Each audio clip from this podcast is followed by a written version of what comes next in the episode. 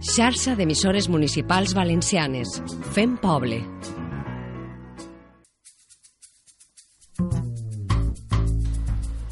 Aquí empieza tu programa social. Voluntarios, asalariados y asociaciones, todos caben aquí. Quédate y escúchanos.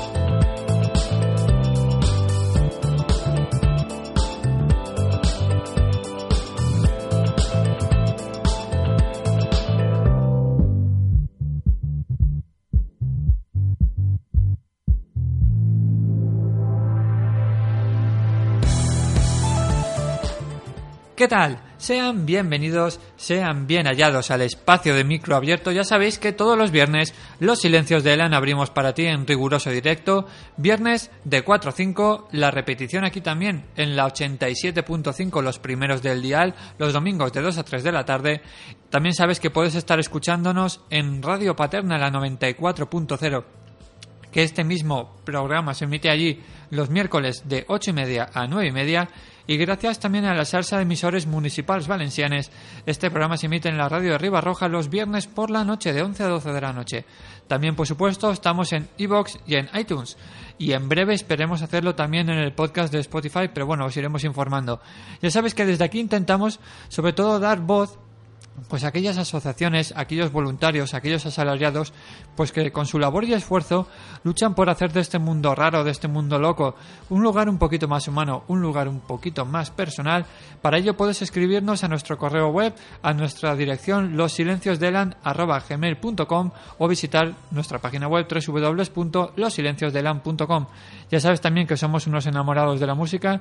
desde nuestra página web tendrás las, los links para las diferentes playlists para diferentes estados de ánimos, pero queríamos comenzar sobre todo pues recomendándote esta última canción disponible en la banda sonora de Nashville, ya sabes que os hemos hablado muchas veces de ella, la verdad es que es altamente recomendable, sobre todo si te gusta la música más tradicional, la música folk. Así que sin más, recibe un abrazo de Ángel Ballesteros y seáis todos bienvenidos.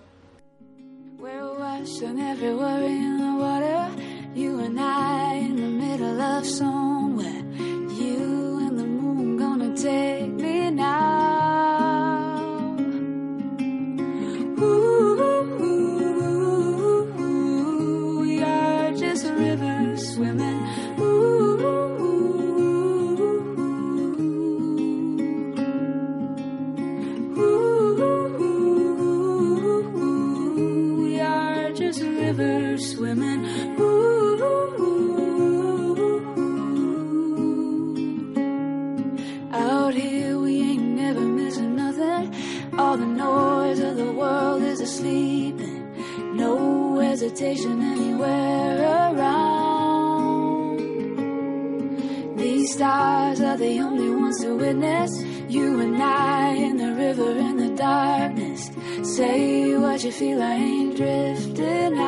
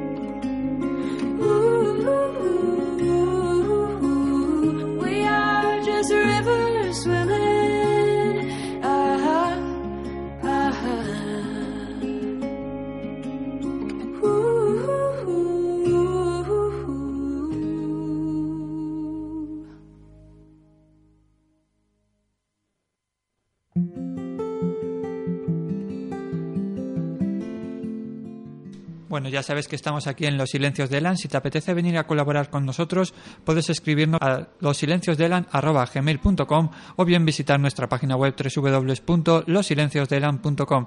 Y esta tarde contamos con la presencia de la directora ejecutiva Beatriz Fernández, de la directora ejecutiva que bien decía de Actais. Beatriz, muy buenas tardes. Hola, muy buenas tardes. ¿Qué tal? ¿Cómo estamos? Muy bien, muy bien. Encantada con vosotros.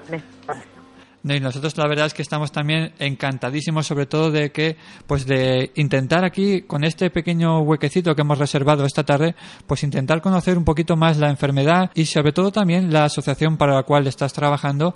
Antes que nada decir que Beatriz eh, forma parte como bien os decía de, que es la directora ejecutiva de la asociación de acción y cura contra la enfermedad tay no sé si lo pronuncia bien Beatriz que te decía... Pues sí, lo has dicho bien. Son las enfermedades de Tay-Sachs y Sanjo las que tratamos de eh, trabajar desde nuestra organización, eh, aunque también estamos abriendo nuestro campo de actuación hacia otras enfermedades neurodegenerativas infantiles.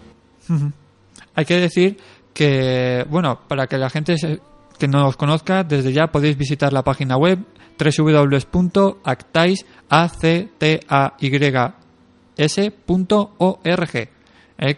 Que desde aquí, desde aquí pues sacaremos toda la información. Igualmente para la gente que lo escuche a posteriori en el podcast, pues sobre todo que, que encuentre una página web en la cual pues vamos a encontrar, vamos a desgranarla, sobre todo y, también importante que ahí están tanto vuestro número de teléfono como vuestros correos electrónicos para poneros en contacto en caso de que lo necesiten.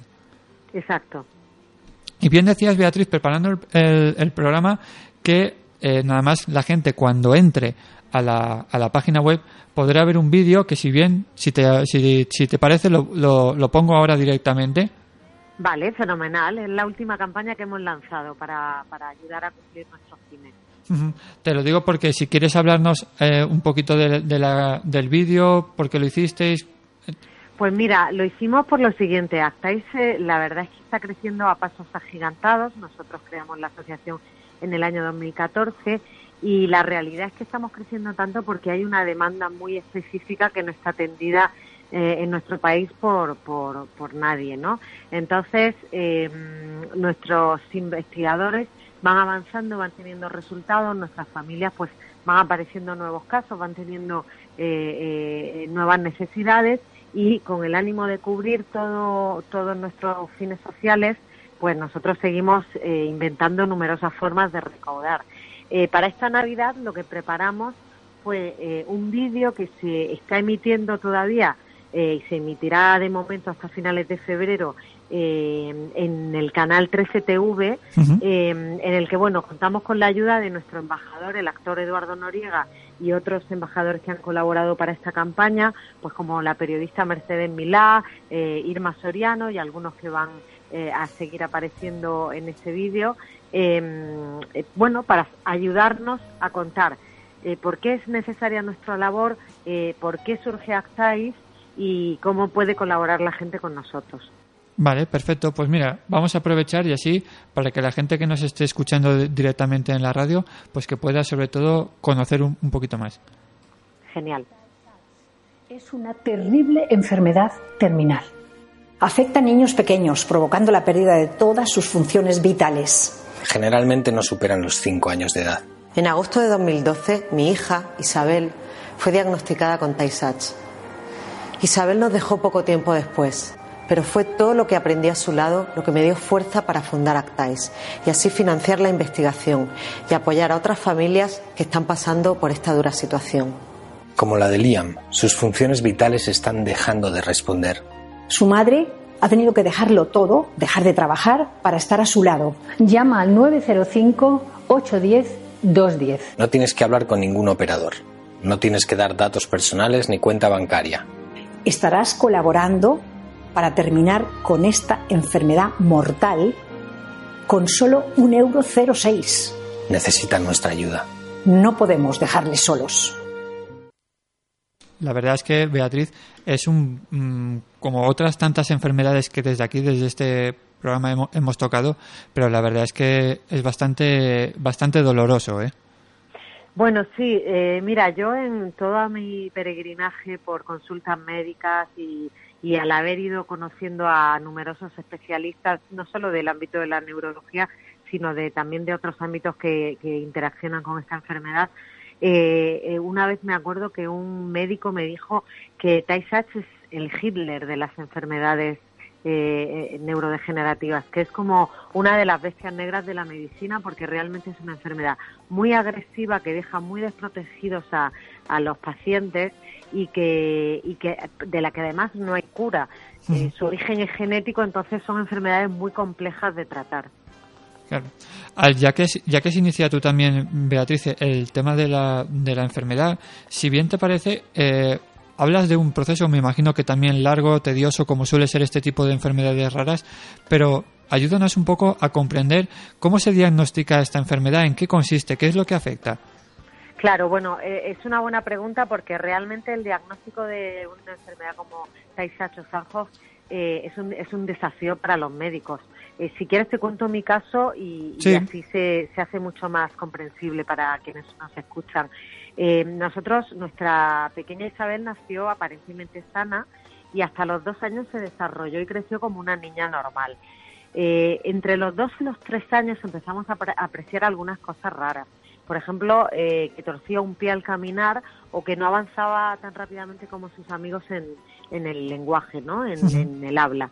Entonces, pues ahí empezamos a, consultar con distintos médicos, primero con pediatras y luego con neurólogos y otros especialistas, porque bueno, que nos decían que cada niño evoluciona de una forma diferente, que nunca sabes realmente si, si eso es un problema o no tiene ninguna importancia y se pasa enseguida, pero nosotros conforme pasaba el tiempo empezamos a sentir que realmente algo no estaba bien, ¿no? Que nuestra hija eh, tenía algún tipo de problema.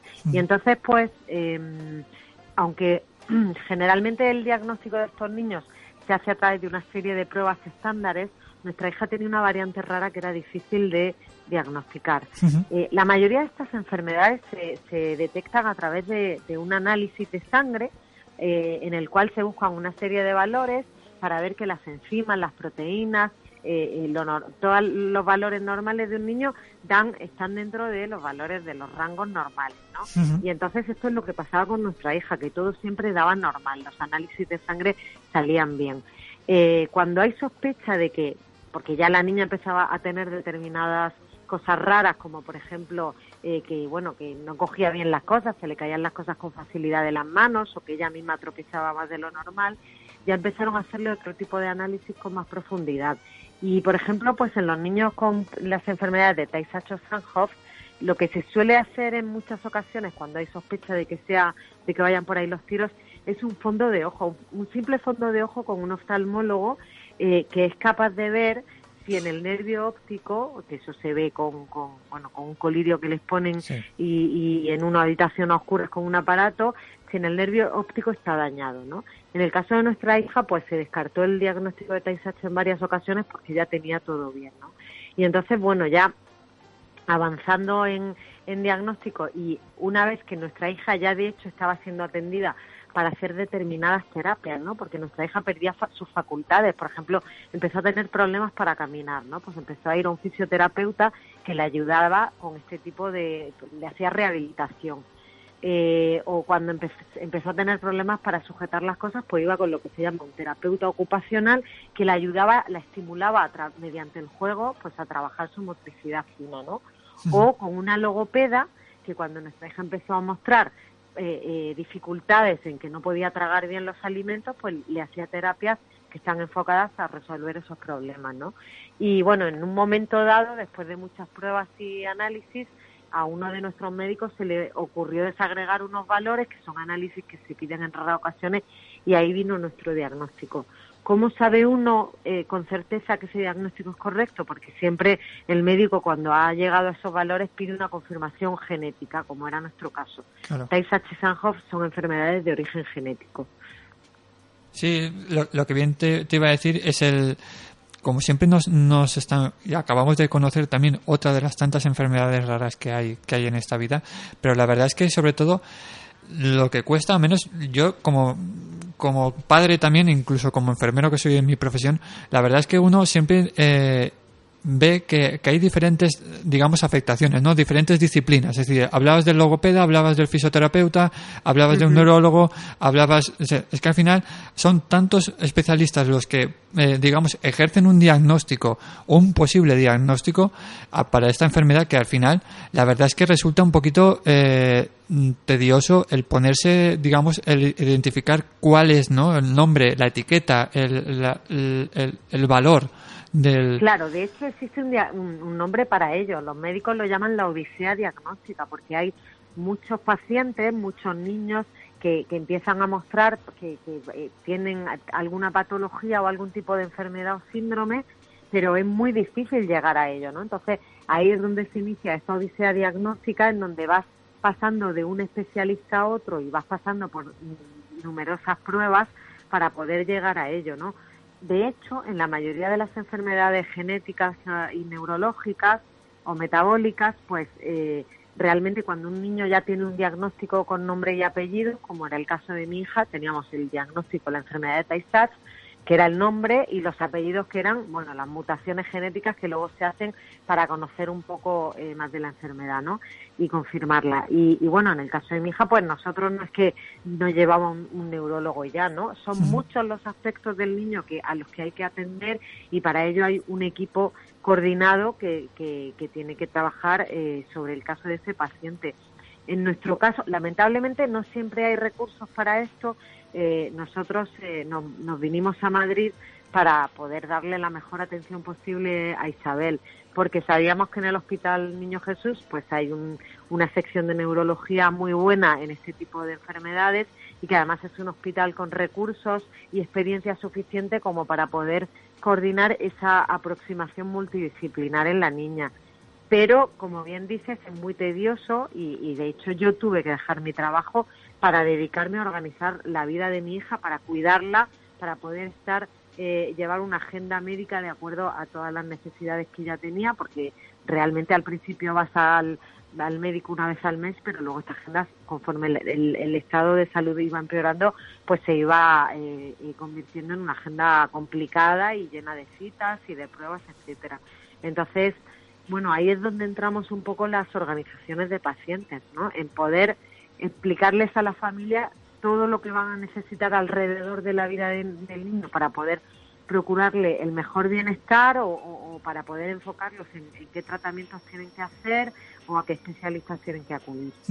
Sobre todo también hablabas, eh, Beatriz, es el tema de que, que, claro, aparte de que evidentemente la sanidad está como está y, y la situación es la que es, pero claro, evidentemente una familia con pocos recursos la verdad es que lo tiene mucho más complicado y sobre todo más teniendo en cuenta cuando, como bien decías tú, nos estabas explicando que el resultado de las pruebas estaba saliendo todo correcto, pero claro, tú también sabes como padre o como madre en este caso que esto no es, o sea, eso, no es lo normal, no es un desarrollo normal, entonces algo pasa. El problema es, ¿qué, ¿qué, pasa?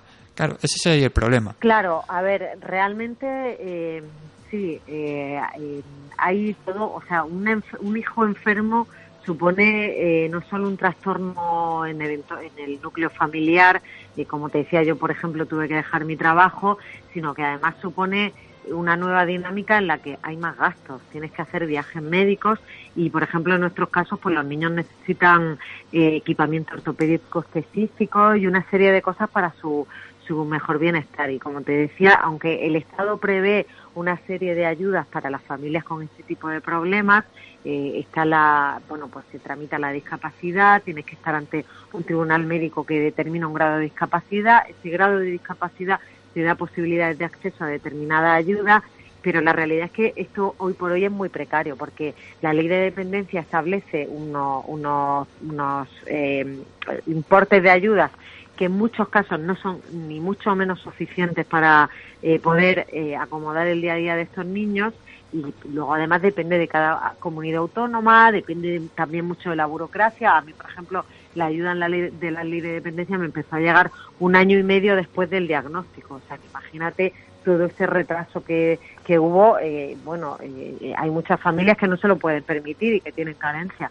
Por eso desde Actais siendo conscientes de esa problemática, eh, nosotros tenemos eh, dos eh, objetivos primarios en los que centramos nuestra actividad.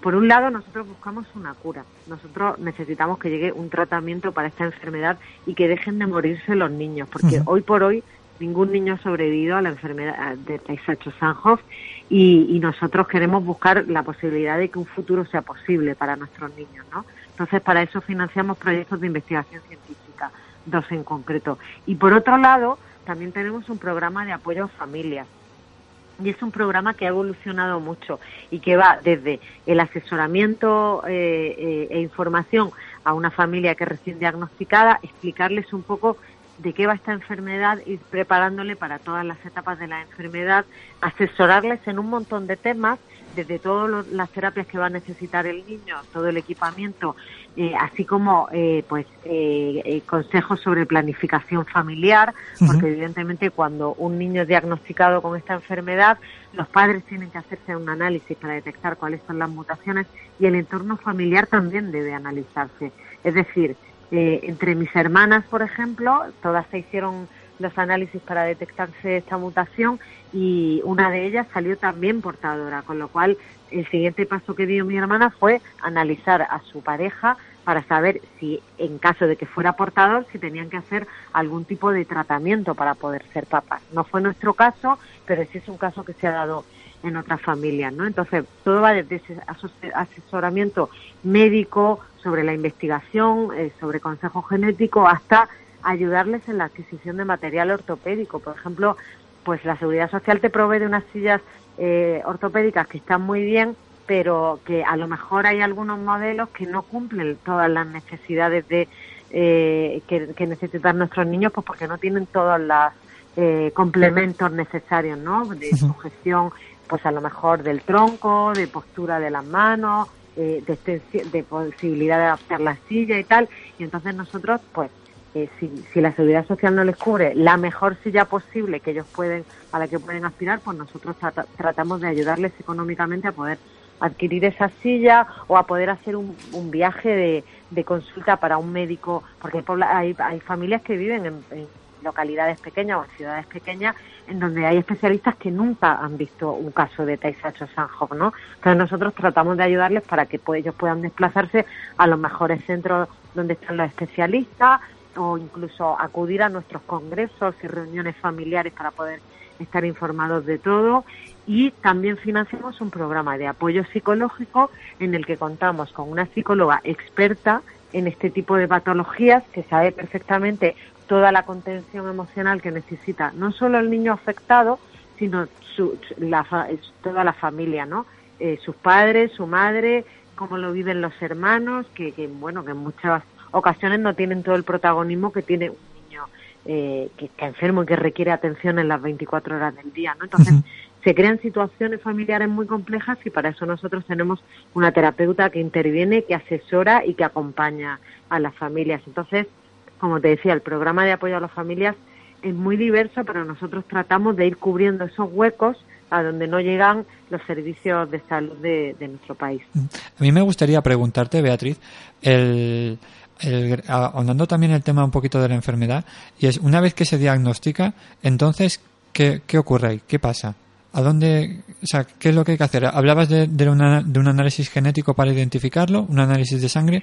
Claro, mira, eh, realmente, mira, justo ahora me pillas que eh, tenemos una familia que acaba de recibir el diagnóstico hace muy poquito y se pusieron en contacto con nosotros ayer y están muy desorientados.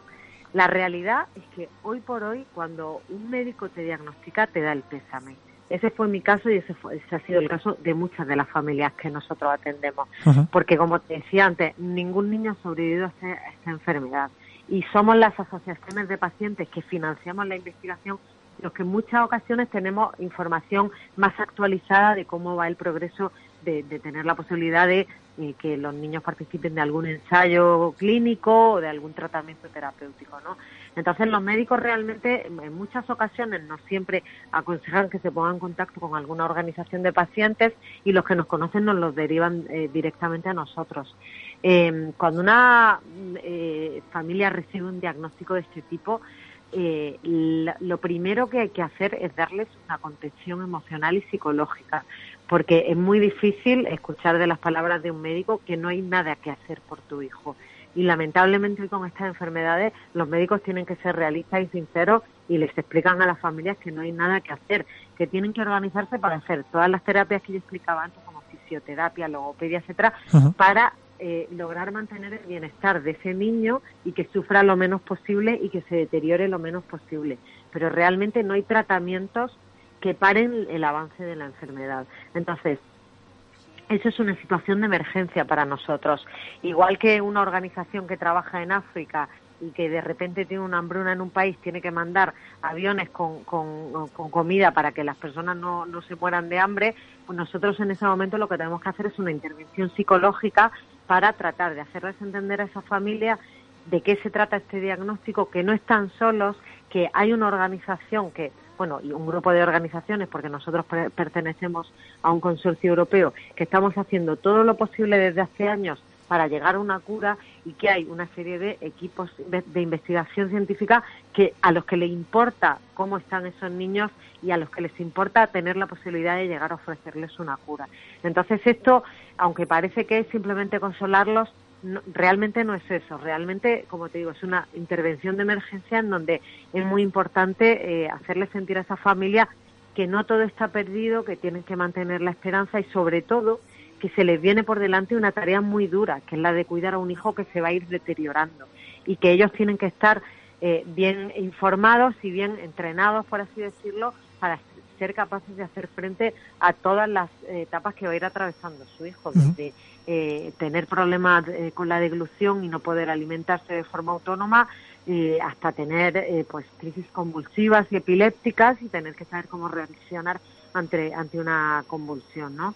Entonces, por eso te digo, el, el, apoyo de nuestra psicóloga que sabe cómo hacer que las familias no caigan en la desesperación y empiecen a afrontar el día a día con fortaleza es muy importante para nosotros. Y sobre todo, Beatriz, teniendo en cuenta que si ya, digamos, la esperanza de vida es corta y a eso le añades que tardas tiempo en identificar la enfermedad y en ponerle nombre y apellidos, pues claro, el tiempo va corriendo, ¿no? Esto es un reloj de arena que, que se va acabando, que se va agotando. Efectivamente, nosotros siempre cuando animamos a la gente a que conozca nuestros proyectos, a que se sume a, a este equipo y nos ayude a llegar a una cura para las enfermedades, siempre hablamos de nuestra carrera contra el tiempo, ¿no? Porque realmente nuestras familias sienten eso, se sienten entre la espada y la pared y sienten que están que, el tiempo se acaba para los niños y lamentablemente en estos últimos años han sido muchos los niños que nos han dejado y, es evidente, muy patente nuestra carrera contra el tiempo, ¿no? Por eso tenemos equipos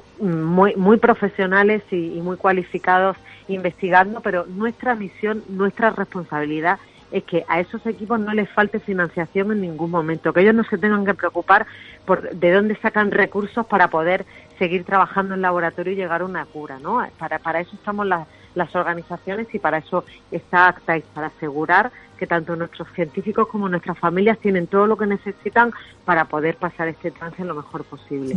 Y sobre todo hay que tener en cuenta también que un médico, vale, ya te ha, ya te ha diagnosticado la enfermedad, y, pero por desgracia a nivel sanitario, a nivel sanitario público, pues claro, digamos el apoyo se queda ahí. Por eso es importante la labor que estáis realizando vosotros, ya no solamente para esta enfermedad, sino todas las, las asociaciones que diferentes enfermedades raras ayudan, digamos, a, colaborar con los pacientes, la verdad es que se vuelve de una, de una ayuda indispensable. Sí, bueno, nosotros además, el, lo bonito de este trabajo, ¿no? Eh, también tenemos la suerte de, bueno, de tener muchas familias que agradecen mucho nuestra presencia porque realmente notan un antes y un después desde que fueron diagnosticados y no sabían qué hacer y no sabían a dónde dirigirse y realmente los médicos cumplen su papel de ser realistas y decirles que no hay nada que hacer a, bueno, tratar de insuflarle un poquito de energía, un poquito de esperanza. Por supuesto, yo siempre digo que nosotros no vendemos humo. Nosotros cuando una familia está recién diagnosticada y nos llama, lo primero que les decimos es, lamentablemente hasta el día de hoy, ningún niño ha sobrevivido a esta enfermedad pero nosotros estamos haciendo todo lo posible para cambiar la historia de la medicina de estas enfermedades y que en el futuro haya opciones y posiblemente un futuro no muy lejano. A mí me gustaría preguntarte también, Beatriz, no sé si tienes los datos de, la afectación que hay a nivel nacional. Sí, sí, por supuesto, a nivel nacional, europeo e internacional. Eh, mira, nosotros en Actais actualmente tenemos registradas a 24 o 25 familias, perdona, no me acuerdo bien del dato, pero no llegan a 30 las familias afectadas en España. Em, sabemos que hay más familias afectadas. Lo que pasa es que hay muchas que no tienen el diagnóstico y, lamentablemente hay algunas familias que pierden a sus hijos sin llegar a saber cuál fue el motivo de, cuál era la enfermedad. Y también hay algunas familias que, que, bueno que no entienden cuál es la función de una organización de pacientes y o que no nos contactan porque no llegan a conocernos no porque no eh, no, no han oído nunca hablar de nosotros y sus médicos no nos conocen por lo que sea pero eh, actualmente ya te digo, eh, hay más o, casi una treintena de familias afectadas en España y sabemos que en los años previos eh, el número era muy superior, ¿no? Lo que pasa que son pacientes que ya pues nos dejaron. Em, en Europa nosotros manejamos a petición de nuestro equipo de la Universidad de Cambridge, que es uno de nuestros grupos de investigación, nosotros hemos realizado un registro oficial eh, europeo en donde tenemos eh, registrados todas las familias de Europa que se han puesto en contacto con, con cualquiera de las asociaciones. Nosotros tenemos presencia en Inglaterra, en Alemania, en Francia y en España a través de Actai. Y todas las familias que, y, además tenemos contacto con familias de otros países bueno, que buscan información y encuentran nuestro grupo europeo, ¿no? Y entonces, en este registro tenemos registradas más de un centenar de familias eh, y sabemos que en el mundo eh, se sospecha, bueno, en Estados Unidos, por ejemplo, tienen registradas en torno a unas 300 familias. En América Latina nosotros estamos en contacto con más de eh, 20 o 30 familias. Son, son números muy bajitos. Lo que pasa es que depende de qué óptica se le mire. Si si eh, somos conscientes de que eh, no son familias afectadas por patologías que se tratan, sino que son familias en que, realmente están, viviendo una situación absolutamente dramática porque se enfrentan a, la, muerte inminente de un hijo, eh, bueno, esos números ya hablan por sí solos, ¿no? La prevalencia de la enfermedad actualmente está descrita en torno a uno de cada 320.000 nacidos, ¿vale? Es decir, es una prevalencia muy baja y sabemos que afecta a muy a muy a muy pocos niños por suerte. Pero el dato es complicado cuando eh, encontramos que una de cada 250 personas es portadora del gen de la mutación que causa la enfermedad. Es decir por cada 250 personas hay una persona que tiene la posibilidad de transmitirnos un hijo. Si esa persona se casa con alguien o tiene un hijo con alguien eh, que también es portadora de la mutación, entonces hay muchas posibilidades de que ese niño salga afectado, ¿no? Eh, también es interesante, nosotros, nuestro equipo de investigación en Cambridge utiliza mucho esta base de datos em, eh, para la investigación, para avanzar, y ellos, en base a todos los estudios que han relevado, se están dando cuenta de que realmente la prevalencia que había descrita hasta ahora se ha quedado ya vieja, se ha quedado obsoleta, porque responde a estudios hace hechos hace varias décadas en los que no teníamos toda la, tecnología médica con la que contamos hoy eh, para poder hacer este tipo de diagnósticos. Entonces, aunque todavía no hay informes eh, oficiales publicados, pero nuestro equipo cree que en realidad la prevalencia es de uno cada 100.000 eh, nacidos. Entonces ahí ya los números cambian y se vuelve un problema mucho más serio. Tanto es así que nuestro equipo de investigación en Cambridge eh, que va muy encaminado para poder eh, poner en marcha una terapia génica para los pacientes afectados eh, durante todo el año pasado y sobre todo a finales de, año, en, diciembre, presentó toda la solicitud para poder poner en marcha este, este tratamiento en pacientes para poder hacer ensayos clínicos y presentó estos números que son los que eh, son parte de lo que le dieron el crédito para que las instituciones europeas de salud eh, le hayan otorgado eh, bueno todos los permisos que necesitan para poner en marcha la terapia génica. Con lo cual ya te digo sabemos que hay pocos pacientes por suerte pero sabemos que no están todos detectados y que, y que bueno, que habrá que seguir trabajando en localizar a todos los pacientes que hay en Europa. Otro hándicap de las enfermedades raras, ¿no? Que es el tema del, del diagnóstico, que muchos se pierden, digamos, en el, en, en, el espacio, en el Olimpio, sin, sin ponerle nombre y apellidos, y pero por desgracia sabemos que siempre hay muchas más de los que, de los que nos habla la, la bibliografía. Sí que me gustaría preguntarte, Beatriz, ¿hay una mayor afectación en algún país en concreto?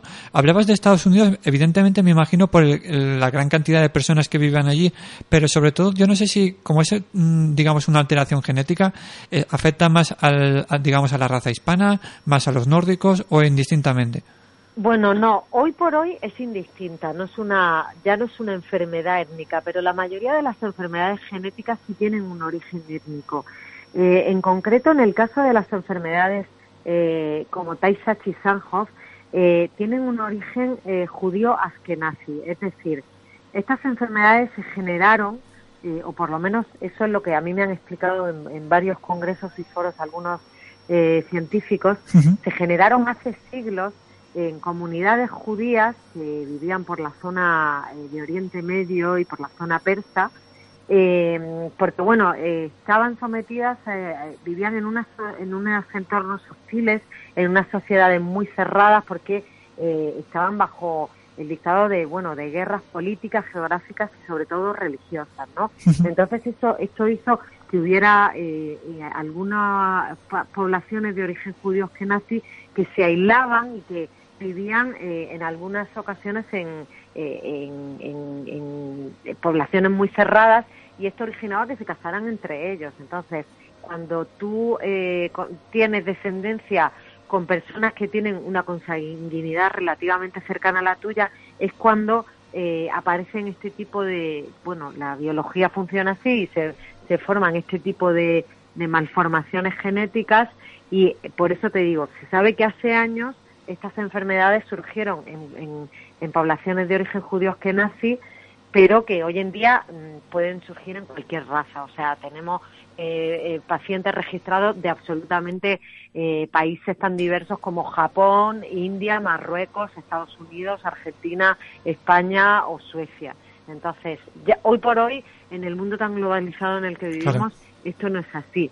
Si te puedo contar una anécdota muy interesante que, que viví cuando yo, como madre afectada, mucho antes de fundar Actais, buscaba información eh, de, dónde estaba el, avance y los principales especialistas en Tay y Sanhoff, ¿no? Y entonces, a través de contactos y de mucho investigar, eh, pues di con la doctora Anika Roxnick, que es una genetista de eh, hospital, un hospital infantil de Jerusalén, que es especialista en este grupo de enfermedades.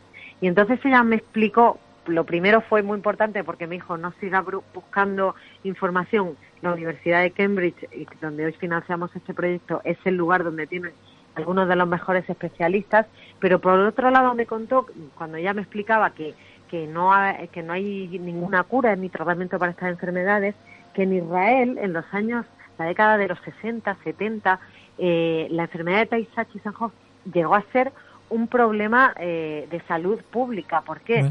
Porque como es de origen judío que nazi, en la población ellos tenían detectado que uno de cada 27 nacidos tenía la enfermedad, la desarrollaba, no era portador, sino que la desarrollaba. Entonces, imagínate que una de cada 27 personas se muere por este tipo de enfermedades. El, el, gobierno israelí lo que hizo fue poner en, en marcha planes de detección de portadores. Esto significa que cuando una pareja judía iba a contraer matrimonio, entre todos los aquí presentamos el DNI, ¿no? Al, registro civil. Bueno, pues en Israel además te pedían que presentaras un análisis de portación de mutaciones de una serie de enfermedades que ellos sabían que eran muy prevalentes allí, ¿no? Y entonces cuando detectaban que una pareja, los dos eran portadores de las mutaciones de tay por ejemplo, pues ya los sometían a consejo genético y, planificación familiar para evitar que un hijo naciera con estas enfermedades. Y ella me contaba muy orgullosa que a lo largo de la década de los 90, o del, no, perdón, de la década del año 2000, el número de diagnosticados con enfermedad de tay en Israel fue de cero. ¿Por qué? Por estos planes de prevención. Eran conscientes de que todavía faltaban muchos años para llegar a una cura y decidieron abordar el, el problema desde la prevención. Que siempre es muy importante, desde luego, que es, digamos, un, éxito, iba a decir casi asegurado, pero que muchas veces no es así, pero sí que es verdad que con ello consigues disminuir bastante el número de afectados. Con lo cual... Bueno, hay estudios de, este, de estos planes que ellos hicieron y tenían un éxito del 99%. Pues fíjate. O sea, un 1% se te escapa por la razón que sea, pero el 99% eh, lograban evitar la, tener hijos con la enfermedad. ¿En qué estado se encuentra actualmente la, investigación de esta enfermedad? Eh, vamos eh, actualizando a las familias con toda la información que nos envían nuestros equipos científicos cuando nos la van enviando. Generalmente solemos tener novedades una o dos veces al año, pero siempre a finales de año o a principios del siguiente enviamos un informe con todos los progresos del año anterior a nuestras familias. Eh, en las semanas anteriores hemos recibido las novedades de nuestros equipos tanto de Cambridge como de Sevilla y la verdad es que este año han sido muy muy positivas y esperanzadoras de los dos equipos. En Cambridge, como te decía, se inició una terapia génica y esto que es algo todavía muy novedoso y que hay enfermedades en las que todavía no se puede eh, ni siquiera eh, no hay ni siquiera investigación para para ir probándolo, bueno, pues en Taysach está súper avanzado y nuestro equipo ya ha obtenido lo que se llama la designación de medicamento huérfano de la Agencia Europea de Medicamentos. ¿Esto qué quiere decir? Un medicamento huérfano es aquel, que, se desarrolla específicamente para una enfermedad rara, ¿no? Nuestros investigadores han desarrollado un medicamento que a través de una terapia génica sería introducido en el cerebro de nuestros niños afectados y eh, pararía el avance de la enfermedad. Entonces, eh, para, poder llevar a cabo esa práctica necesitas que la eh, que primero el Ministerio de Salud, en este caso inglés, por estar en, la Universidad de Cambridge, en segunda instancia el, el, órgano competente de la Unión Europea, que es la Agencia Europea del Medicamento, realmente después de una serie de pruebas y test y e inspecciones que le han hecho a lo largo de los dos últimos años a nuestro equipo eh, y, y eh, conforme a las novedades que nuestro equipo va presentando, digan, efectivamente habéis aprobado el examen de este medicamento es absolutamente seguro, no va a provocar ningún efecto negativo en los pacientes, no presenta ninguna toxicidad y además presenta muchas posibilidades de que los pacientes mejoren eh, notablemente con este medicamento. ¿no? Entonces, eso es la designación de medicamento huérfano que además a nuestro equipo de Cambridge le han concedido con eh, la, el doble premio de eh, haber recibido el título de terapia muy avanzada y que además eh, lo van a homologar en Estados Unidos el, organismo, la FDA, el organismo competente de allí, y porque cumple también con todos los requisitos que no son los mismos que piden en Estados Unidos para, esta, para este tipo de, de investigaciones. Y por otro lado, nuestro equipo de investigación en la Universidad de Sevilla que es un equipo que está investigando el desarrollo de un posible fármaco que si bien no sería una cura definitiva como si lo sería la terapia génica de Cambridge, sería la posibilidad de una cura alternativa para muchos de los niños que no tendrían opciones de llegar a tiempo a, probar una terapia génica, ¿no? Entonces, este medicamento podría llegar a frenar los, el avance tan rápido de la enfermedad o por lo menos a ralentizarlo, ¿no? Y bueno, nuestro equipo hoy nos ha eh, mandado también un informe que ya está publicado en nuestra web y, enviado a todas nuestras familias, en el que nos dice que van a empezar a hacer ensayos con unos resultados parciales que ya están empezando a tener dentro de todo el trabajo que llegan desarrollado. Así que, sin duda, para hoy, la, para la comunidad de Taisach y Sanhoff es un día de buenas noticias. No sabes, la verdad es que cómo, cómo nos alegra por fin de, poder escuchar buenas noticias, o al menos... Sí, sí, tenéis la exclusiva. te, lo, te lo agradezco de corazón. Gente que con su labor y esfuerzo pues está desarrollando esta tarea de, de, digamos, encontrar una posible solución o, al menos una pequeña luz en todo este universo negro que, que hay, que no muchas enfermedades enfermedades raras lo pueden decir, ¿eh? te lo aseguro, porque conocemos aquí muchísimas que la verdad, oye, la, la, investigación, por desgracia, acaba siendo, es un hándicap, me, has entendido. te entiendo, sí, y la verdad es que eh, si hay algo que puedo decir eh, del desarrollo de Actais desde que empezó su andadura en el 2014 es que nosotros nos sentimos muy afortunados porque siempre hemos tenido, eh, eh, siempre se nos, se nos acercan gente muy valiosa y que aporta mucho. Es decir, tenemos mucha suerte con los equipos de investigación que tenemos tanto en Cambridge y Sevilla porque son profesionales de muy alto nivel y personas con un lado humano muy, muy desarrollado y que están muy implicados tanto con la organización como con el bienestar de nuestros pacientes y que realmente eh, se preocupan ¿no? por cómo está cada uno de nuestros niños eh, y también en Actais como organización tenemos una especie de imán que siempre atraemos a, a personas de gran corazón y de muchísima generosidad que nos han ayudado a sacar adelante nuestros proyectos, a que podamos recaudar más para poder ir cumpliendo nuestros objetivos. Entonces, bueno, realmente tenemos una conjunción de, de elementos a nuestro favor que yo creo que, bueno, en parte tiene que ver con que tenemos muchos angelitos que ya nos han dejado, pero que que nos cuida, nos cuidan desde algún lugar y, y, deben ser parte de, bueno de este buen camino en el que estamos eh, en, en el que tenemos rumbo, ¿no? Ahora entra también la, la, parte, digamos, de la sociedad, de, de, la labor que tenemos que hacer los demás y sobre todo tenéis en la web un apartado de qué puedes hacer tú. Sí que me gustaría, Beatriz, que nos explicaras qué podemos hacer la población en general. Hablabais ahí, evidentemente, me imagino, de hacerte socio, donaciones y demás. También hay un apartado que es de, de donar el viejo, bueno, el viejo móvil, el móvil antiguo. Sí, bueno, hemos tenido una campaña para re recoger móviles viejos que funcionó muy bien durante 2015 y durante 2016. Por supuesto que cualquier persona que tenga móviles viejos eh, eh, puede ponerse en contacto con nosotros y es un sistema de llenado de cajas que nosotros les enviamos y luego eh, las personas se tienen que encargar de, enviar, ¿no? Pero mm, realmente nuestras formas de colaboración más interesantes y que realmente nos generan eh, eh, ayudas importantes que nos hacen avanzar son lo, lo primero y principal nuestros socios. Eh, eh, nuestros socios son eh, personas que nos conocen o que nos acaban conociendo, pues por ejemplo por entrevistas como esta, que conocen nuestros proyectos y se meten en nuestra web o nos llaman y nos preguntan información sobre nuestra labor. Y son personas que se comprometen a aportar económicamente una cuota mensual o, o, anual o, según las posibilidades de cada uno, pero la mayoría de nuestros socios tienen una cuota mensual que nosotros le, le que, con la que colaboran eh, y que para eso nosotros supone tener una financiación fija con la que sabemos que contamos. Es decir, si yo tengo muchos socios que sé que me van a estar ingresando a lo largo de todo el 2018 una cuota mensual, yo ya sé que le puedo prometer y que no le puedo prometer tanto a mis científicos y a mis familias, ¿no? Yo ya sé que si mis científicos me dicen que necesitan eh, una, un nuevo investigador para el equipo porque se está multiplicando el trabajo o lo que sea, yo les puedo prometer que pongo en marcha otra de nuestras becas científicas porque sé que voy a recibir todos esos fondos de nuestros socios, ¿no? Entonces, los socios es lo más importante.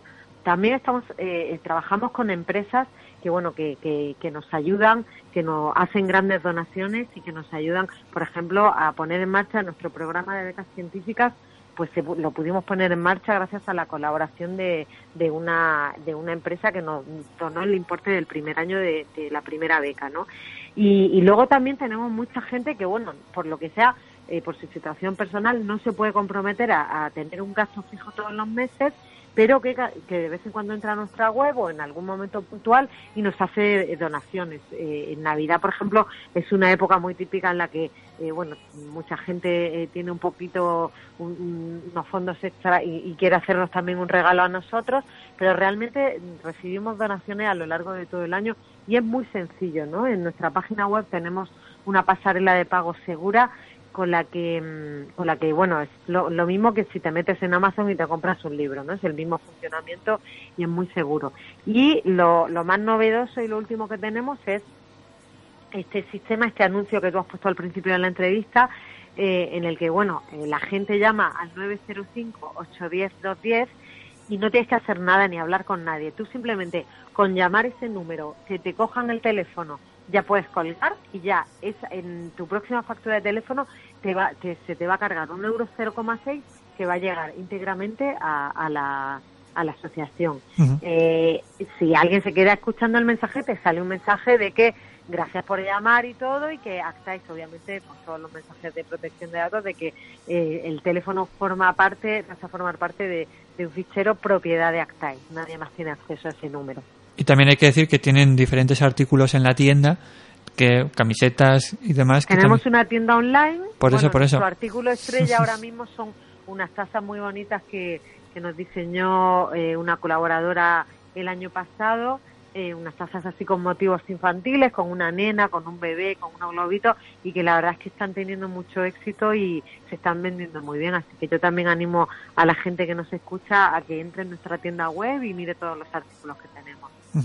Pues la verdad es que Beatriz, mira, como siempre te digo, se nos acaba el tiempo con muchas preguntas todavía por hacer, pero bueno, que sepas que aquí tienes la puerta abierta de este, de este espacio para lo que necesitéis, para cualquier tipo de ayuda de difusión, etcétera. Aquí la verdad es que podéis contar con nosotros. Muchísimas gracias. Agradecerte, Beatriz, eh, la presencia hoy aquí en Los Silencios de Eran. Beatriz Fernández es la directora ejecutiva de Acción y Cura para Taysach. Podéis entrar a la página web www.actais.org. Lo repito, a c t a y s .org. Ahí tenéis las diferentes formas de poder ayudar con ellos, de colaborar con ellos y sobre todo de poneros en contacto en caso de que, por desgracia, tengáis que hacerlo. Beatriz, agradecerte de nuevo, de verdad, la presencia de corazón aquí con nosotros y decirte que... Muchas gracias a vosotros por la oportunidad, de verdad. Y decirte de verdad que tienes la puerta abierta para lo que necesitéis.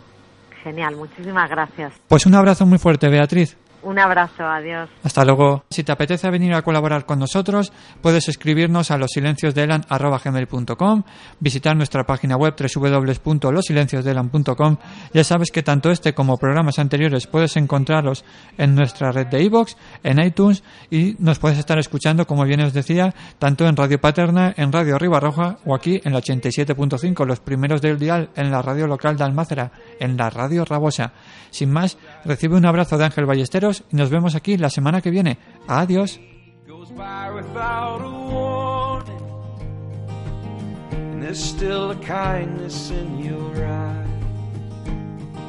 Amidst the questions and the worry, a peace of mind always takes me by surprise.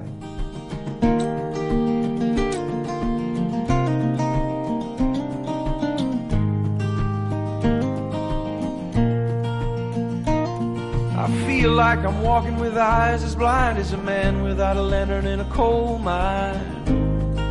What would I do without you?